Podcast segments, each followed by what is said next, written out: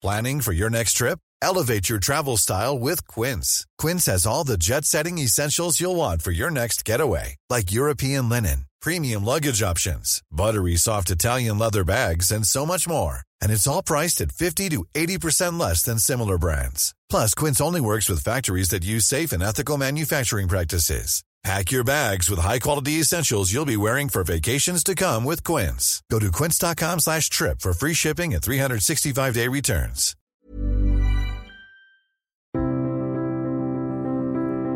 Bienvenue pour cette nouvelle émission de Conflit. Ravi de vous retrouver cette semaine. Merci beaucoup pour votre fidélité. Vous êtes de plus en plus nombreux à nous suivre et euh, les podcasts Conflit ont aussi été primés par euh, plusieurs euh, labels qui les ont classés parmi les principaux podcasts en France ou dans le domaine de la géopolitique. Je remercie les auteurs qui viennent chaque semaine à notre micro pour présenter leurs thèmes de recherche, pour présenter leurs ouvrages et nous essayons d'avoir les sujets les plus variés possibles. Et puis, vous le savez, parce qu'on entend beaucoup parler, il y a l'inflation euh, de tous les produits et y compris du papier, ce qui pose des problèmes aux éditeurs de livres ou de revues. Grâce au fait que les abonnements de conflits sont en augmentation croissante, nous n'augmentons pas les prix de conflits. Donc conflit probablement la seule revue en France dont les prix n'augmentent pas, mais euh, si euh, vous n'êtes pas encore abonné, et si vous voulez nous soutenir, eh bien euh, vous abonner est la meilleure manière de nous soutenir et de vous proposer notamment ces contenus en accès libre et puis d'accéder aussi au site internet avec les articles réservés aux abonnés et tous les deux mois à notre revue dont d'ailleurs le dossier actuel est consacré au Royaume-Uni. Alors nous allons parler cette semaine de la géopolitique du sport. Vous me direz cette saison puisqu'il y a la Coupe du Monde de football, certes, les Jeux Olympiques à Paris euh, en 2024 et puis euh, également la Coupe du Monde de rugby, beaucoup d'autres choses. Et finalement, euh, le sport qui était parfois un petit peu dénigré, regardé de manière un petit peu hautaine, eh bien, s'est imposé au cours des dernières années comme un thème sérieux et tout à fait important de la géopolitique. Et pour en parler, je reçois cette semaine Jean-Baptiste Guégan. Bonjour. Bonjour. Vous êtes professeur dans le, dans le supérieur et également auteur de différents ouvrages dont une géopolitique du sport, une autre explication du monde qui est paru chez Brial, Studirama. C'est d'ailleurs la deuxième édition et euh, un, un, autre ouvrage alors qui sera soit euh, en parution, soit qui sera paru au moment où l'émission sera diffusée, mais qui là sera un atlas. Voilà, un atlas géopolitique du sport, coécrit avec euh, Lucas Aubin, spécialiste de la Russie et du sport russe, et qui va sortir chez Autrement. Alors il y a beaucoup à, dire sur la géopolitique du sport et je voulais commencer par un, sujet euh, qui, me, qui me tient à cœur parce que à conflit, nous essayons de montrer que la géopolitique, ce, n'est pas que l'étude des conflits, en dépit du titre de notre revue, ce n'est pas que la guerre, mais c'est aussi euh, ce qu'on appelle la géopolitique locale, euh, la géopolitique des villes et euh, nous sommes euh, probablement très nombreux euh, à être passés par des associations sportives.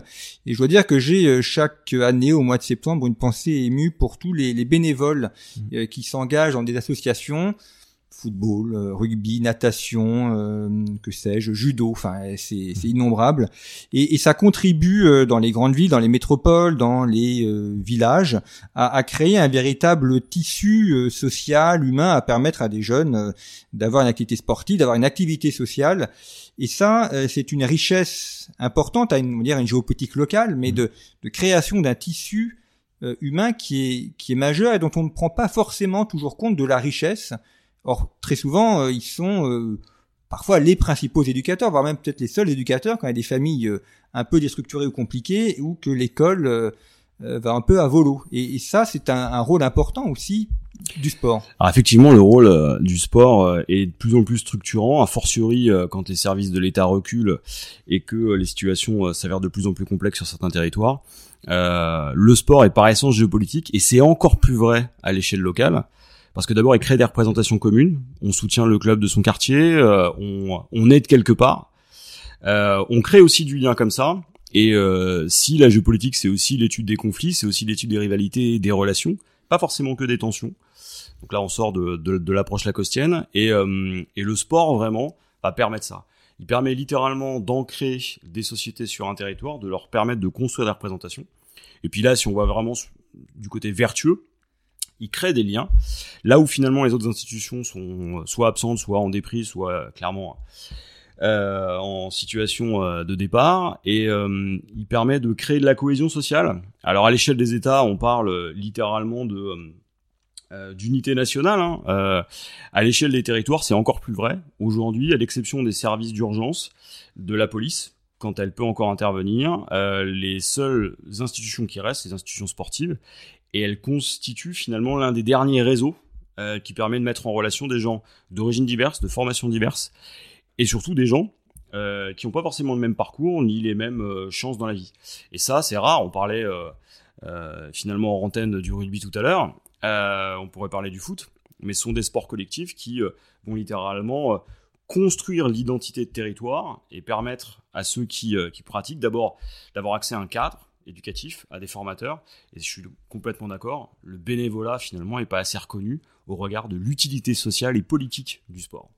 C'est vrai qu'il y a une dimension d'identité territoriale, ne serait-ce que par le port du maillot. On le voit aussi d'ailleurs dans les écoles. Euh, les enfants s'identifient euh, à un club, à un héros, euh, avec le maillot floqué Mbappé ou, autre. Donc ça, c'est ça marque l'espace aussi. Exactement, c'est-à-dire que dans l'espace, le meilleur moyen de se l'approprier littéralement, c'est de porter les couleurs du lieu. on est parisien parce qu'on porte le maillot. Le meilleur exemple de ça, c'est dans les anciennes villes industrielles ou, dans les villes où il y a eu des problèmes finalement lié justement à cette déprise industrielle. Vous prenez Marseille, vous prenez Saint-Etienne, vous prenez Lens, euh, vous prenez Lille dans une moindre mesure. Vous avez une vraie identité nationale, enfin une vraie identité locale, et elle est construite autour du club. Euh, parce que le club va porter ces valeurs-là. Euh, vous allez à Bollard, par exemple, à Lens, le premier chant que vous entendez, c'est les corons. Alors c'est Pierre Bachelet, pendant longtemps ça a fait rire, et puis aujourd'hui on se rend compte que il y a une fierté locale qui est entretenue par le sport. Ça doit être du sport professionnel de très haut niveau, avec des intérêts commerciaux et marketing derrière. Vous avez quand même euh, un stade qui est entièrement rempli, avec des gens qui s'identifient à ces couleurs-là, et qui donc prennent conscience finalement d'appartenir à un ensemble commun par le sport. Et notamment à l'échelle locale. Quand on est Marseillais, ou quand on arrive à Marseille, on est nécessairement en rapport, qu'on aime ou pas le sport, avec l'Olympique de Marseille. À Paris, c'est un peu moins vrai, parce que le PSG est devenu euh, finalement une entreprise de spectacle comme, comme une autre c'est un supporter du, euh, PSG qui en parle, mais on est face euh, finalement à un phénomène qu'on ne retrouve pas ailleurs. Euh, c'est vraiment le sport qui permet cette identification finalement au tissu local. Ce qui est intéressant à Marseille, c'est la localisation, la localisation du stade. C'est-à-dire que le stade, le Vélodrome, est quasiment dans le centre-ville. Mmh. à Toulon, le, stade de rugby est sur le port. c'est ça. Ça, ça, il y a aussi cette identification spatiale là par la, la présence du stade. Ah, si on prend Mayol par exemple à Toulon, euh, c'est d'autant plus vrai que quand vous devez traverser la ville, vous passez littéralement sous le stade. Et le stade est un vrai élément euh, d'identification. Alors là, il, a connu de belles heures sportives avec euh, finalement l'arrivée puis ensuite le départ de Boudjelal. il y a eu un, vrai essor pour connaître aussi finalement le fonctionnement du club. il a joué énormément sur la perception positive de Toulon à l'extérieur. Euh, il a redonné une fierté à Toulon qui était souvent vue comme une ville compliquée ou, entièrement liée euh, finalement à sa rade. Euh, et ça, c'est extrêmement, c'est extrêmement agréable. Et puis voir aussi de grands joueurs, je pense à Wilkinson ou à tous les Néo-Zélandais qui sont venus jouer sous maillot du RCT, les voir jouer porter le maillot, ça a rendu une fierté aux Toulonnais qui n'avaient plus forcément ce même rapport-là. Et ça, c'est important, c'est-à-dire que aujourd'hui, euh, à part si vous faites partie euh, finalement d'une ville mondiale, vous allez tendance souvent à être regardé comme un, comme un centre de seconde zone, voire euh, un endroit périphérique. le sport va permettre justement à des cités qui n'ont pas le, même, le même rayonnement que des capitales d'avoir une importance, de peser aussi en, titillant, en, en, réveillant et en dynamisant ce sentiment d'appartenance finalement au territoire. Et le stade, c'est le premier marqueur, c'est l'endroit où on va c'est euh, finalement, euh, je ne vais pas dire que c'est la euh, le premier moment de partage quand votre père ou, la famille vous emmène. La première fois qu'on entre dans le stade, moi, je me souviens de mon entrée au, Parc des Princes, mais c'est pareil à Mayol, c'est pareil, c'est pareil ailleurs. C'est un moment qui vous identifie au lieu. Et à partir du moment où vous êtes là, vous êtes parisien, vous êtes rentré dedans, vous êtes, vous êtes scotché, vous êtes accroché, ça ne part plus vous évoquiez ces villes qui ont, qui ont une fierté par le, par le sport. Je pense à Auxerre des années Giroud. Euh, tout le monde connaissait Auxerre. C'était un petit peu la capitale de la France, mm. notamment quand il y a eu ce fameux match contre le, Borussia Dortmund. Enfin, Auxerre qui est une ville un peu oubliée ou un peu en dépression, le, football et Giroud, qui était une figure un peu tutélaire, lui a donné une dimension nationale qu'elle n'avait pas. Alors, il y avait cette dimension nationale, c'est-à-dire qu'il a fait énormément, par exemple, pour le développement international du Chablis.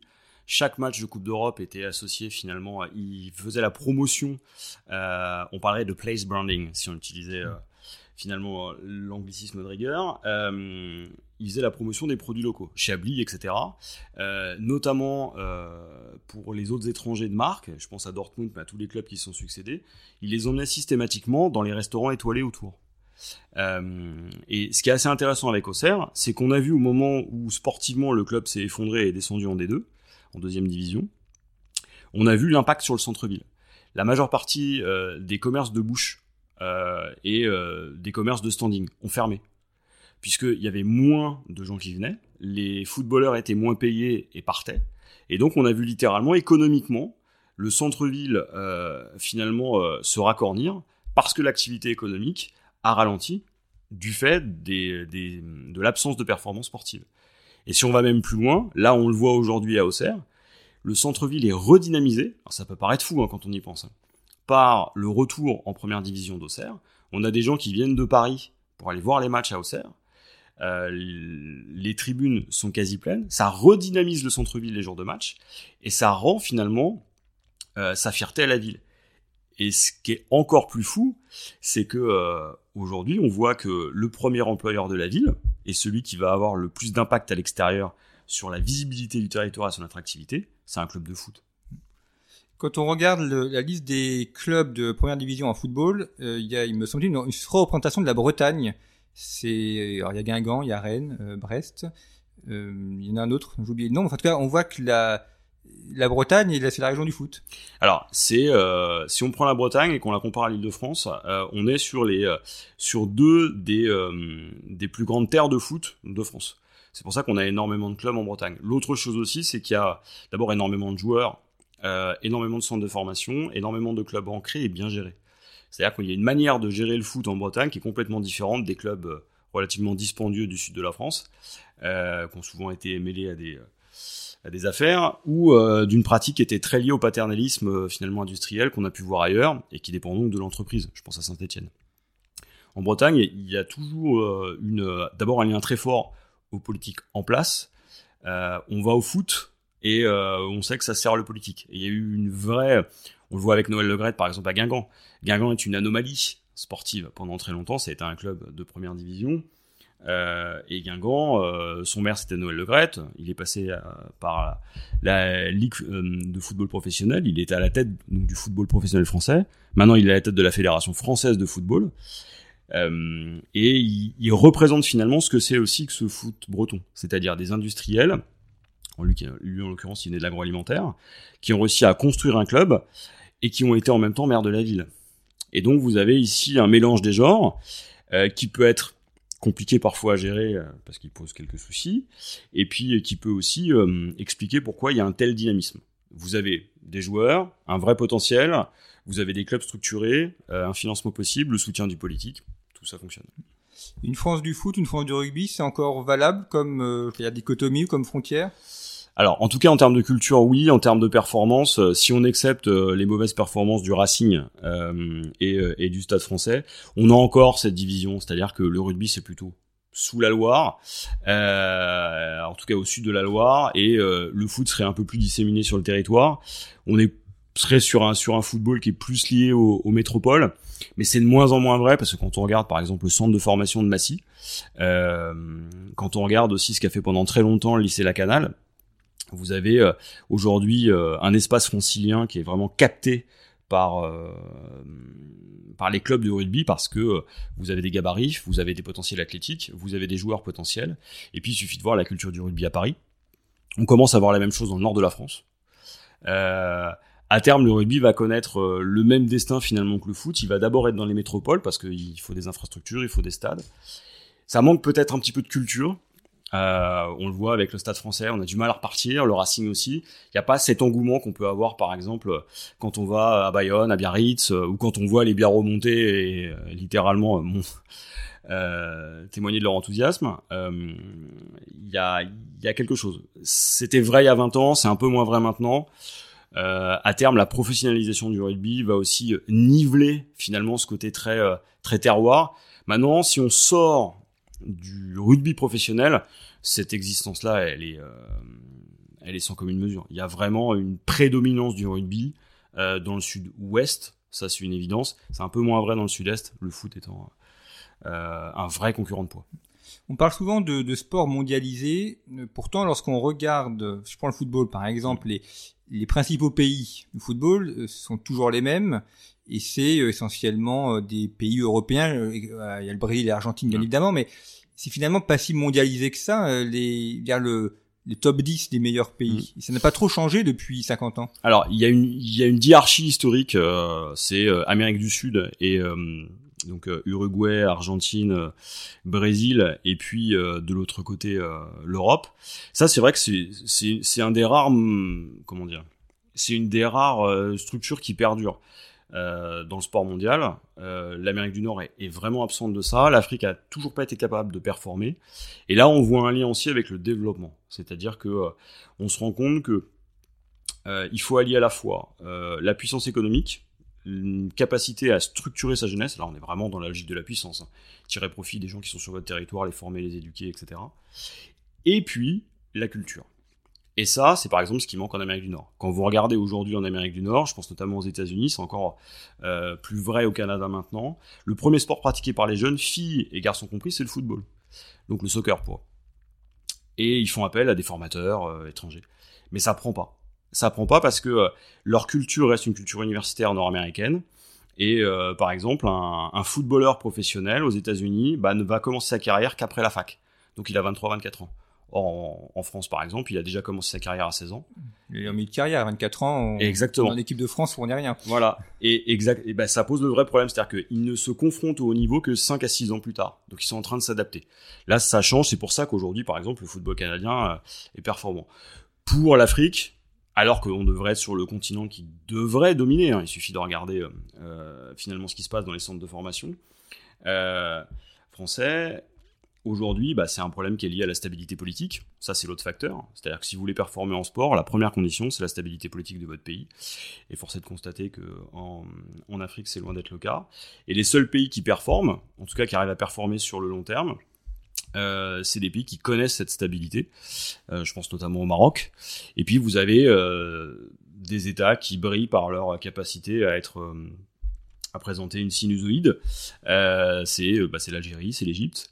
Puis vous en avez d'autres qui devraient performer, mais qui sont complètement fragilisés, qui sont effondrés en 10 ans. C'est le Cameroun, avec ses problèmes frontaliers, ses problèmes internes. Le Nigeria, qui devrait être capable sportivement d'avoir une équipe qui soit au niveau de sa puissance économique, qui c'est pas du tout le cas. Là, ils sont en train de se réformer, ils ont lancé un plan de, réforme il y a quelques semaines. Euh, ils vont complètement repenser le football nigérian, euh, justement pour ça. et aujourd'hui, bah, l'autre exemple, c'est la Chine. La Chine essaie euh, à marche forcée de développer un football capable de performer. Euh, ils arriveront probablement à organiser une Coupe du Monde dans les années 2030. Reste à la gagner, c'est l'horizon euh, qu'a fixé Xi Jinping, c'est-à-dire 2049, le moment du centenaire de la République populaire de Chine.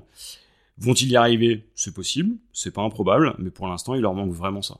Il leur manque une culture et une capacité à intégrer cette culture. Il n'y a pas de football de rue, par exemple, en Chine. Et ça, c'est un vrai souci. Il y a un sport qui est euh, très curieux à ce titre-là, c'est la, Formule 1, euh, où c'est l'impression que c'est euh, l'argent qui domine, ou les intérêts qui dominent, avec notamment, on est en train de voir euh, dans, la, dans le choix des circuits, euh, des circuits qui sont de moins en moins européens, alors que les écuries et les coureurs, eux, sont européens. Et donc, d'ailleurs, ça faisait débat dans le monde de la F1 en disant, mais on est en train de, de se quitter de nos aficionados pour aller au plus offrant. Alors, ça va être Bakou, c'est Istanbul ou d'autres. Donc vous payez, vous avez le circuit, et tant pis pour les fans ou tant pis pour euh, euh, les grands constructeurs. Mmh. Alors, ce qui est assez intéressant, c'est que depuis que euh, la F1 a été reprise par Liberty Media, on voit justement cette tentation d'abord vers l'Asie, ensuite massivement vers le Golfe, avec l'Arabie Saoudite qui a obtenu son, son Grand Prix, le Qatar qui va l'obtenir, les Émirats, le, le, Grand Prix de Bahreïn qui a été un des premiers. les États-Unis qui là pour la prochaine saison vont avoir trois grands prix. il va y avoir Miami, Las Vegas et Indianapolis. On est sur quelque chose qui correspond d'abord à la nouvelle carte du monde automobile, et puis pour les pays du Golfe, c'est assez particulier parce que s'ils investissent autant, c'est d'abord pour développer euh, leur réputation internationale. Donc là, on est dans du nation branding euh, typique, c'est-à-dire je montre ce que je suis par euh, par la Formule 1. C'est par exemple le projet Kidia pour l'Arabie Saoudite. Mais c'est aussi la volonté de d'abord favoriser un lien direct entre la jeunesse et le pouvoir en place. C'est-à-dire que si vous prenez le golf, l'un des loisirs préférés de la jeunesse, c'est d'aller faire des drifts donc d'aller faire littéralement glisser votre voiture, euh, etc. Ou faire des courses sur les euh, finalement sur les autoroutes qui sont tirées euh, au cordeau au milieu du désert. Et il y a une vraie appétence de, la jeunesse locale. C'est un élément de stabilité politique. Ça peut paraître surprenant, mais c'est le cas. et puis ça valorise surtout la première source de richesse de ces États. C'est-à-dire que si vous montrez l'automobile, bah, vous êtes littéralement en bout de chaîne. C'est que derrière l'automobile ne roule que parce que vous avez à la fois une industrie euh, pétrolière et la capacité à valoriser ça. Et c'est aussi pour ça qu'ils investissent, c'est-à-dire que c'est la traduction directe euh, finalement du, des retombées du pétrole, mais cette fois en, loisirs, etc. Est-ce qu'on pourrait parler de sport euh, délocalisé, mais au sens où le lieu n'aurait plus d'importance, ce qui compte c'est mm. les droits télé, et ça, on peut regarder n'importe où dans le monde alors effectivement, aujourd'hui, on, on, est sur ça. C'est-à-dire qu'avant, euh, on avait besoin de pays qui avaient une culture, une histoire, et puis euh, finalement qui s'inscrivaient dans des continuités. Aujourd'hui, euh, le plus offrant gagne. On l'a vu avec le Qatar, ce qui n'était pas naturellement un pays de football. Même si on aime le football là-bas, hein. c'est un pays qui l'obtient parce que la FIFA est faible, fragile et qu'elle est corruptible. Et on l'a vu, hein, ça a donné le scandale de la FIFA. on a d'autres pays aussi qui vont pouvoir y prétendre. Euh, et aujourd'hui, celui qui est capable de financer l'événement a plus de chances de l'organiser.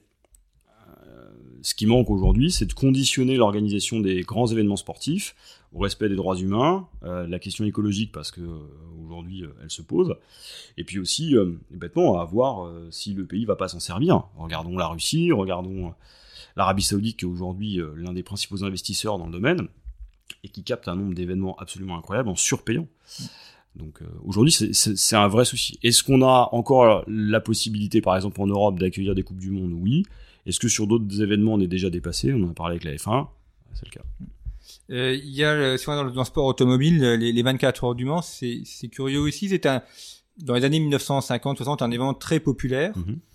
Euh, avec euh, une, culture autour. Alors Michel Vaillant en est un des mm-hmm. exemples, mais il y avait une vraie culture populaire.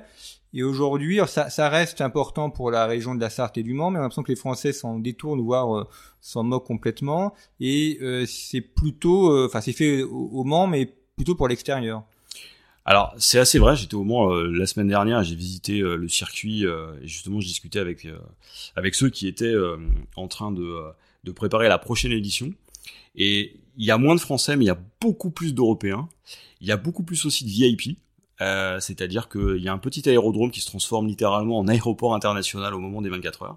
Et c'est devenu un événement finalement presque, alors non pas euh, coupé complètement du territoire parce que euh, y a plus d'une centaine de milliers de personnes qui viennent sur le site, plus de 300 000 sur la journée en comptant ceux qui dorment, et en tout ça mobilise quasiment un million de personnes sur le territoire, ce qui est gigantesque, c'est-à-dire que ça en fait l'un des premiers événements sportifs français.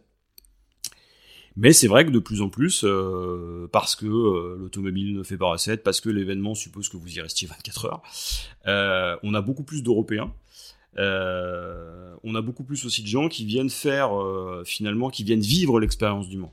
Si vous avez jamais vécu ça, c'est c'est arriver, voir le départ, voir la nuit tomber, rester sur le circuit, vous faire réveiller aux aurores par, par, par les bruits de moteur, par les odeurs qui les accompagnent, qui sont typiques. Et puis c'est vraiment une fête. Mais c'est vrai qu'on a une internationalisation de la clientèle, une internalisation aussi de ceux qui participent. Et euh, euh, on est face à une de ces évolutions. Hein. Aujourd'hui, euh, les 24 heures du Mans s'inscrivent dans un championnat du monde finalement d'endurance. Et c'est une manifestation presque, je vais pas dire déterritorialisée, bien au contraire, mais qui s'est considérablement globalisée pour ça. Il y a un cas particulier aussi, c'est le Tour de France, où là, pour le coup, c'est lié à un véritable terroir, puisqu'on mmh. regarde le Tour de France, essentiellement pour les images, même si Mmh. la course est importante, mais c'est aussi une image donnée à l'étranger. Alors ça fait euh, euh, plusieurs décennies qu'aucun Français n'a gagné. Malgré tout, ils, Ouais. ils animent quand même la course. Euh, mais pourtant, ça reste un sport extrêmement populaire, y Mm. compris en France. Alors, ce qui est assez fabuleux avec le avec le Tour de France, c'est que euh, finalement, personne ne le voit dans sa globalité, sauf à regarder la télé. Et la moitié des images qui sont proposées par les diffuseurs sont des images qui sont effectivement liées au patrimoine euh, et qui sont regardées à l'étranger, non pas pour la course, qui est plutôt anecdotique et qui se, en général résume au, au dernier, à la dernière demi-heure, mais pour voir les, pers- les, les, les paysages de France se dérouler, etc. C'est la meilleure promotion pour le pays. Et ça fonctionne. Euh, ça reste un sport extrêmement populaire parce que les gens savent les efforts qu'il faut pour être sur un vélo et être capable de monter. Euh, finalement, d'école ou même simplement rouler à, une vitesse euh, assez sidérante. Pourquoi ça touche autant? Parce que je pense qu'il y a encore ce rapport direct au vélo. On le voit dans nos villes là avec le développement parfois anarchique et peu contrôlé des pistes, etc. Mais euh, il y a encore ça. Ce qui est assez étonnant, c'est qu'on reste toujours sur une image très très dégradée du cyclisme. Là où finalement, ils ont simplement professionnalisé les choses. Et on le voit euh, avec euh, finalement l'engouement européen, parce que tout le monde vient sur le tour. Et c'est un vrai événement populaire. C'est pas que la course, c'est la caravane publicitaire, c'est ce qui se passe après, c'est tout le folklore qui est autour. Et puis on a tous un souvenir de ça. Euh, c'est pas pour rien que ça se passe l'été. Euh, c'est parce qu'il fallait nourrir à ce moment-là euh, les, pages de l'autojournal. On a créé littéralement l'événement pour ça. Il fallait être capable donc de nourrir trois semaines. C'est pour ça que ça dure trois semaines. Euh, et il fallait aussi être capable d'aller toucher au cœur des gens. À l'époque où, avec la boxe, le cyclisme était dominant. Et en l'occurrence, ça marche, ça marche encore. Et ce qui est même surprenant, c'est que ça marche même de mieux en mieux et de plus en plus. Il n'y a jamais eu autant de gens sur les, sur les bords des routes. Alors que c'est décrié, qu'on parle de dopage tout le temps et qu'il n'y a, a, pas de Français qui gagnent. Et ça crée des lieux mythiques aussi, le, ah oui. le Tourmalet, euh, le Mont Ventoux. Enfin, on, même si on n'est pas passé par le vélo, on regarde différemment parce qu'il y a le Tour de France. Donc, il y a la planche des belles filles qui est maintenant un lieu, c'était un lieu mythique des dernières années, mais euh, il a le Tour de France, ça, enfin, est dans le territoire et crée du territoire ou crée des lieux euh, majeurs. J'aime bien l'expression euh, créer du territoire et créer des lieux majeurs. Euh, si on a tendance à dire qu'on apprend la géographie avec les clubs de foot euh, ou les clubs de rugby lorsqu'ils jouent les coupes d'Europe, avec le Tour de France, on connaît sa géographie et surtout on découvre des endroits dans lesquels euh, finalement on n'imaginait pas de telle splendeur. Et il y a des choses qui s'inscrivent dans l'inconscient collectif. C'est la planche des belles filles par exemple, euh, qui qui crée littéralement du lieu et presque de la mythologie. Euh, on le voit par exemple, euh, je travaille avec euh, avec un éditeur qui a sorti euh, les ouvrages euh, justement du Tour de France et l'une de ses plus grosses ventes, c'est justement la présentation de ces lieux mythiques. Et les gens se ruent dessus, notamment les cyclotouristes, pour refaire le parcours. Donc il y a des cartes euh, et vous avez des gens qui vont en pèlerinage. Littéralement refaire le parcours de ceux qui ont souffert sur la bicyclette et on a un, comment dire une, vraie appropriation de ces espaces qui sont finalement des non-lieux, parce on reste sur des routes, quoi. Euh, c'est un peu comme les ronds-points. Euh, on y reste, on s'y ancre, on regarde, on se prend en photo devant. Il suffit de voir par exemple le nombre de personnes qui, avec un vélo, se prennent en photo euh, au sommet du, Mont Ventoux. Et ça, il y a très peu d'événements euh, qui permettent justement d'avoir une telle, une telle emprise et une telle, un, un, un, un tel effet sur la représentation générale du territoire le, le, sport ou le football en particulier a, a aussi une force de, de, de génération. Euh, c'est souvent on est initié par les parents, euh, et puis chacun a ses grands euh, joueurs mythiques de sa génération, de quand il était jeune. Et c'est important aussi cet élément de transmission, même dans le fait d'aller au stade. Euh, on garde le lieu en mémoire. Donc il y a une mémoire des lieux, une mémoire aussi des, des moments où on y a été. Alors ça c'est quelque chose qu'on étudie de plus en plus en histoire, mais euh, mais qu'on voit clairement. Il y a un phénomène d'identification, euh, y a un phénomène qui participe à la fois de l'identité collective et de l'identité personnelle. Euh, tout le monde se souvient par exemple du premier match qu'il a vécu avec ses parents lorsqu'il est allé la première fois au stade, quel que soit le sport. C'est encore plus vrai avec le rugby et le foot parce que vous avez la découverte d'une enceinte littéralement dédiée. Euh, vous avez cette ambiance particulière. Euh, je l'ai encore constaté là quand j'étais au parc pour le match contre Brest. Euh, il y avait un il y avait un gamin c'était son premier match et il arrive et là il donc il monte et il voit la pelouse et là il est comme ça fait littéralement sidération il s'en souviendra toute sa vie euh, ce phénomène là ça crée justement du lien de la cohésion ça ancre euh, finalement dans, dans l'individu ce moment avec les parents ou avec celui qui, qui l'emmène, ça peut être l'oncle, etc. Ça crée aussi du collectif, on le voit avec les supporters, et notamment les ultras. Euh, vous avez la, construction d'un phénomène du groupe, on aide une partie de la tribune, et c'est pour ça que le stade est éminemment géopolitique. Euh, on n'accepte pas que quelqu'un d'autre appartenant à notre club vienne avec ses propres couleurs sur son territoire. On partage cet espace, cette, place que pour laquelle vous avez payé, pour laquelle vous avez un abonnement, c'est la vôtre. Vous êtes euh, d'Auteuil, vous êtes de Boulogne, vous êtes de la tribune Paris, vous êtes finalement euh, d'un autre stade. Euh, et ça, c'est assez fabuleux. Et puis, il y a le rituel collectif.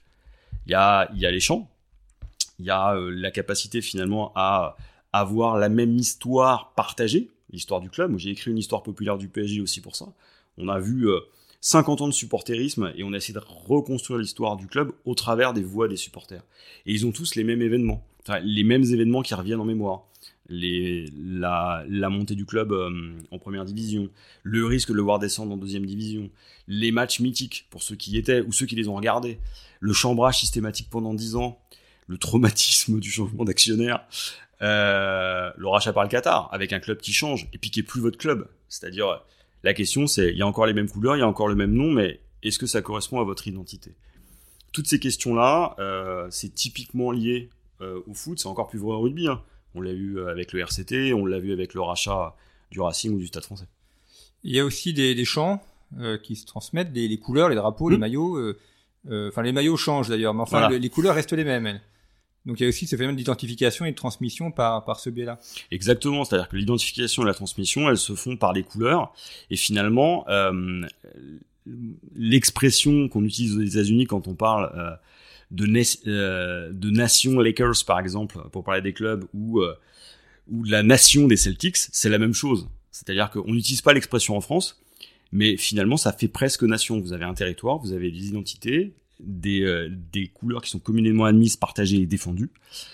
Vous avez un hymne, vous avez une histoire partagée, reconnue. On a finalement l'envie aussi d'être ensemble. Vous avez quasiment toutes les caractéristiques de la nation dans le foot dans le sport, et notamment dans le sport collectif. Ça vaut pour le rugby, c'est un peu moins vrai pour le hand, mais ça peut se défendre aussi. Et c'est aussi pour ça que les équipes nationales sont autant porteuses euh, finalement d'identification. C'est pour ça que vous avez par exemple quand la France gagne un titre, des millions de personnes qui descendent dans la rue. Parce que derrière, vous avez l'impression que c'est votre pays et donc finalement une part de vous-même qui est gagnée. Alors vous êtes euh, juste devant la télé. C'est aussi un peu militaire, non? C'est une forme de guerre? Ouais, tout à fait. Euh, ce qui est assez, euh, ce qui est assez intéressant, c'est que le, seul moment dans votre vie où vous allez vous mettre debout, vous allez chanter la Marseillaise, vous allez la regarder en ayant porté les couleurs, c'est-à-dire en, les ayant littéralement sur vous. Soit vous faites partie euh, d'une arme, soit vous êtes dans un engagement politique, soit vous êtes au stade. Et le seul moment où c'est accepté de manière entièrement consensuelle, c'est dans le cadre du sport. C'est-à-dire le seul moment où vous allez avoir la nation rassemblée, avec la main sur le cœur, à chanter euh, à plein poumon l'hymne, c'est dans un stade, et tout le monde trouve ça normal. Ce qui est très drôle, c'est de voir la comparaison ailleurs. Par exemple, en Allemagne, il a fallu attendre euh, la Coupe du Monde 2006 pour que les Allemands acceptent de ressortir le drapeau et soient fiers de leur drapeau, parce qu'avant ça renvoyait à l'idée euh, nationaliste et donc à leur passé. Et ils l'ont vraiment accepté. Et aujourd'hui, on retrouve ça dans les stades. Mais pendant très longtemps, ils se sont passés du drapeau. Euh, le moment où on voit nous des drapeaux tricolores euh, partout et être communément acceptés, quelle que soit votre appartenance politique, c'est dans les stades. Et après, oui, c'est aussi euh, un substitut de la guerre. C'est-à-dire que si vous voulez montrer votre supériorité en tant que pays par rapport à un autre, vous vous affrontez sur le terrain. L'avantage, c'est qu'il n'y a pas de mort et qu'on peut, enfin, à part quand, ça, a des, on a des France-Algérie qui partent à volo, le reste fonctionne assez bien. Parce que quand on a un match de foot euh, France-Allemagne ou match de rugby euh, France-Angleterre, on a l'impression de revivre la guerre de 100 ans ou la guerre de 40. C'est ça. Et c'est ça qui rend le sport assez particulier, c'est-à-dire qu'il est porteur de représentation et il s'associe directement à l'histoire politique et, euh, et, militaire nationale. C'est-à-dire que finalement, il est le prolongement d'une histoire, mais finalement qui correspond à notre période. C'est que on accepte le, rapport de force, la rivalité, euh, finalement euh, la mémoire douloureuse du rapport qu'on a avec l'autre, mais il n'y a pas de mort. Il y a théoriquement pas de violence. Et c'est ce qu'on voit dans le, c'est ce qu'on voit dans le sport, c'est-à-dire qu'on voit une pacification des rapports qui permet justement euh, de s'affronter sans limite pendant le temps d'un match. Et parfois, il suffit de voir certains France-Angleterre pour se rendre compte que on se fait vraiment pas de quartier. Pour qu'ensuite après, et c'est ça tout l'intérêt de la troisième mi-temps par exemple, on soit capable de se retrouver, d'aller prendre des, euh, des, des, des, verres ensemble euh, et de montrer qu'on a dépassé ça. Par contre, pendant tout le temps du match, on s'est rentré dedans gentiment et on a montré euh, qui on était. Ce qui est intéressant, c'est aussi les, les sports populaires qui ont disparu. Je pense à la boxe notamment, extrêmement mm. populaire dans les années 1950, mm. Marcel Cerdan. Aujourd'hui, c'est un sport confidentiel où c'est plus un, enfin, c'est pratiqué, mais ça n'a plus du tout l'aura populaire que ça a pu avoir. Euh, ouais, c'est assez, euh, assez surprenant. D'abord parce que la place de la boxe a été, euh, a été prise par le foot. Ensuite, il y a eu énormément de problèmes parce que c'est extrêmement difficile de lire la boxe. Il y a tellement d'institutions qui euh, proposent des combats. Il y a trop de catégories. et puis, il y a aussi autre chose, c'est que bah, la boxe littéralement laisse des traces, qu'on a eu une déprise, sauf dans certains quartiers et dans certains territoires où il y a une vraie culture boxe. Euh, mais ça reste un sport qui, est frontal. Et aujourd'hui, la boxe, euh, finalement, la boxe anglaise, elle a été remplacée par d'autres sports. D'abord le judo, qui a profité énormément de ça. Ensuite, euh, des sports un petit peu plus, comment dire, accessibles. On a vu par exemple tout ce qui était MMA, tout ce qui était jiu-jitsu, tout ce qui était finalement sport de combat alternatif, peut-être plus accessible pour les jeunes, avec l'impression qu'on se blesse moins euh, et qu'on fait moins mal à l'adversaire parce que euh, on tape pas forcément le visage, on, tape avec des protections. Euh, et ce qui est assez intéressant, c'est que au fur et à mesure finalement de l'essor de ces sports-là, on voit un retour de la boxe traditionnelle. là, les derniers combats qui ont été organisés en France ont permis ça. finalement, on a eu la génération de Chiozo, pour ceux qui connaissent, dans les années 90, où il y avait eu un vrai, on était capable de remplir Bercy pour un combat. on a eu bon, une sorte de tentative avec la génération euh, Tony Yoka, mais on a vu que ça performait pas forcément.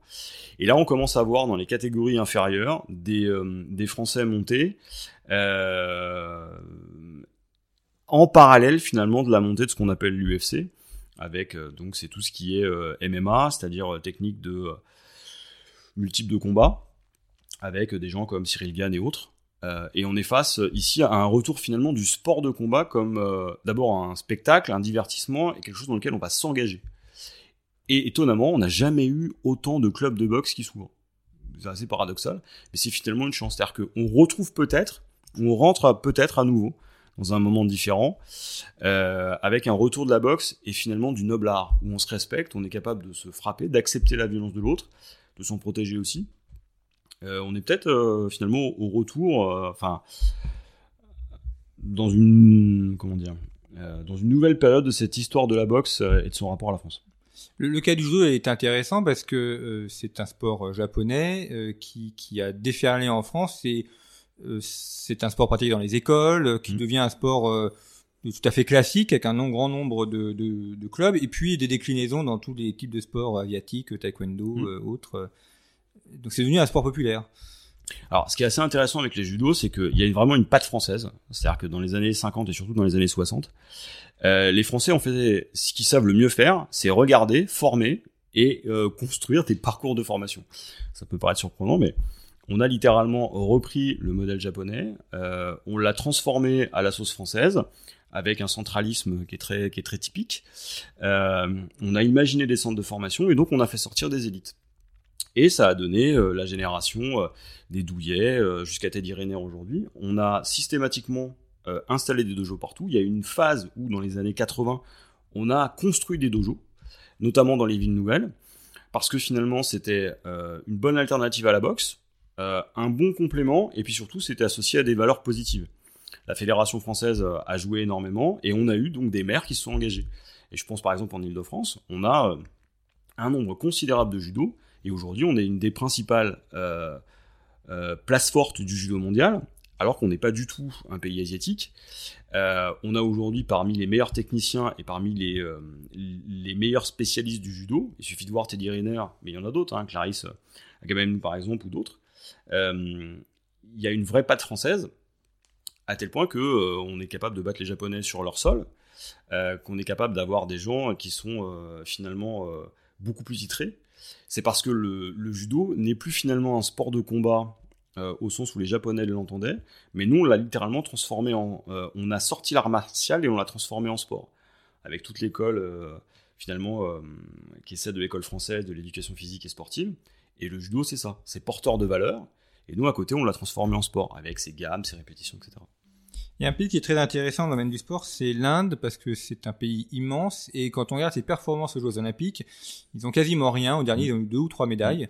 on a l'impression que ça, ça les intéresse pas. Contrairement à la Chine, qui veut vraiment être première, eux, c'est le pays euh, absolument pas intéressé par les JO. Alors euh, l'Inde, c'est l'exemple typique euh, du pays qui ne respecte pas finalement l'équation géopolitique du sport. C'est-à-dire que normalement, avec sa population, euh, sa, nature démocratique, en tout cas en apparence, et finalement son fonctionnement, on devrait avoir des champions. Or, ils ont été finalement capables d'en sortir très très peu. Ça, c'était vrai jusqu'à il y a quelques années. Euh, aujourd'hui, il y a un vrai changement de paradigme. D'abord parce que euh, politiquement, euh, Narendra Modi a pleinement compris ce que le sport pouvait apporter. Et donc, ils sont vraiment en train de mettre les bouchées doubles. Il y a un projet qui se prépare pour l'accueil des Jeux, justement à Mumbai. ils réfléchissent aussi, finalement, à développer de manière très active un, un championnat de football. J'ai, euh, j'avais des étudiants indiens là il y a, il y a trois semaines euh, en conférence et, euh, on a pu discuter justement de ça. Et il y, a, y a un vrai changement. Et ce changement, il a commencé quand Narendra Modi a mis en avant le yoga et a fait cette fameuse. Tout le monde a cette image en tête de Narendra Modi euh, posant à côté de milliers de personnes euh, pratiquant le yoga.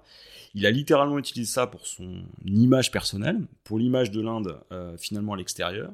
Et aujourd'hui, il a compris que c'était pas suffisant et que sa politique ne pourrait finalement s'asseoir, et notamment sa respectabilité internationale, que s'il y avait aussi ce volet sport, notamment euh, en Asie avec la concurrence chinoise et a fortiori euh, japonaise, il fallait aussi cocher cette cage de, la puissance. Et aujourd'hui, ils sont en train de débloquer de l'argent, des moyens. Alors ils ont un potentiel, ils ont une énorme capacité de désorganisation, ils ont un mal fou à s'organiser de ce côté-là, mais il y a un vrai effort, et il y a une vraie volonté de faire.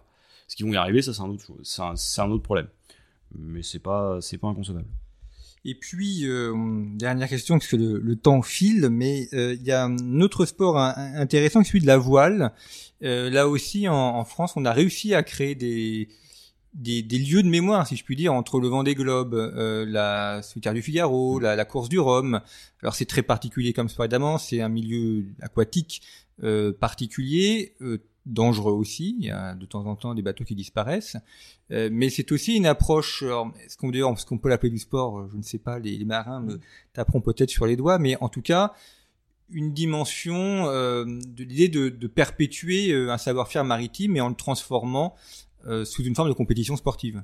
Alors c'est drôle parce que c'est un de mes sujets euh, en ce moment. Euh, la voile aujourd'hui en France, c'est d'abord l'un des sports mécaniques avec où la France règne en maître absolu, c'est-à-dire qu'on est les meilleurs dans le domaine, c'est-à-dire dans la conception des bateaux pour pour les courses au large. On est les principaux organisateurs de courses au large, on est les seuls. En plus, on est capable de les gagner. on est capable de prototyper des bateaux euh, que les autres ne sont pas capables de faire. À tel point qu'aujourd'hui, on voit des intérêts chinois arriver à proximité des chantiers, essayer de capter de plusieurs manières euh, le savoir-faire français. Et ce qui est assez fou, c'est qu'en plus de ça, euh, il y a un vrai lien entre la voile de compétition, la pratique finalement de la voile nautique et de la voile de loisir, et le transport maritime international. Or, on sait son importance le verdissement, euh, aussi euh, la question finalement de la, de la montée des eaux euh, et de la valorisation des territoires. Ces savoir-faire, par exemple, locaux, ils sont uniques. quand vous avez un port, souvent il y a toute une, il y a toute une micro-industrie autour, il y a tout un ensemble de savoir-faire. Et aujourd'hui, la voile française a énormément à offrir. Et ce qui manque, c'est la conscience politique et la conscience des acteurs. Et aujourd'hui, l'idée, c'est de rassembler toute la filière pour faire prendre conscience d'abord aux politiques, mais surtout à la population française, de l'extraordinaire patrimoine qu'on a, mais surtout de l'incroyable gisement de savoir-faire qu'on est incapable de valoriser, et qui euh, euh, représente véritablement un atout, d'abord pour les territoires, euh, mais aussi pour le rayonnement de la puissance française, qui reste une puissance maritime. Et ça, pour l'instant, ça passe, ça passe pas, le message passe pas. Donc on essaie de nous travailler dessus. Euh, c'est un des sujets sur lesquels euh, moi j'essaie d'avoir un, peu de, recul. Et euh, il y a tout un travail à faire. Les jeux de 2024 doivent aussi servir ça. Si on va faire du surf à Tahiti, c'est pas pour rien. Si on va à Marseille et qu'on réorganise les plages, c'est pas pour rien. L'idée aussi, ce serait d'aller justement travailler sur ces lieux. Par exemple, je pense au Havre, hein, là où part la Transat Jacques Vabre, pour vraiment mettre ça en avant. Ça crée de l'emploi, ça attire du touriste, ça permet de créer des lieux de mémoire différents, alternatifs et surtout qui valorisent les territoires, et ça permet de créer d'abord des filières entières euh, sur des industries qui seront clairement les industries de demain.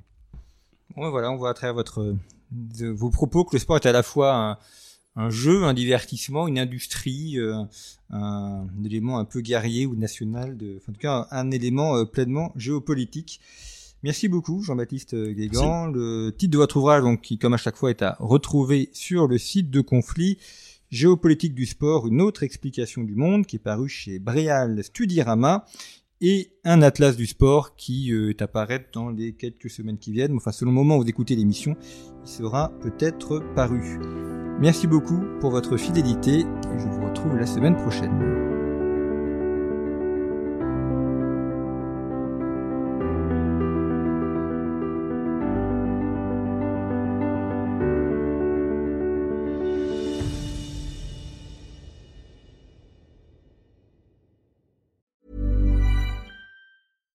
Hey, it's Paige DeSorbo from Giggly Squad. High quality fashion without the price tag. Say hello to Quince. I'm snagging high-end essentials like cozy cashmere sweaters, sleek leather jackets, fine jewelry, and so much more. With Quince being 50 to 80% less than similar brands. And they partner with factories that prioritize safe, ethical, and responsible manufacturing. I love that. Luxury quality within reach. Go to quince.com slash style to get free shipping and 365 day returns on your next order. Quince.com slash style.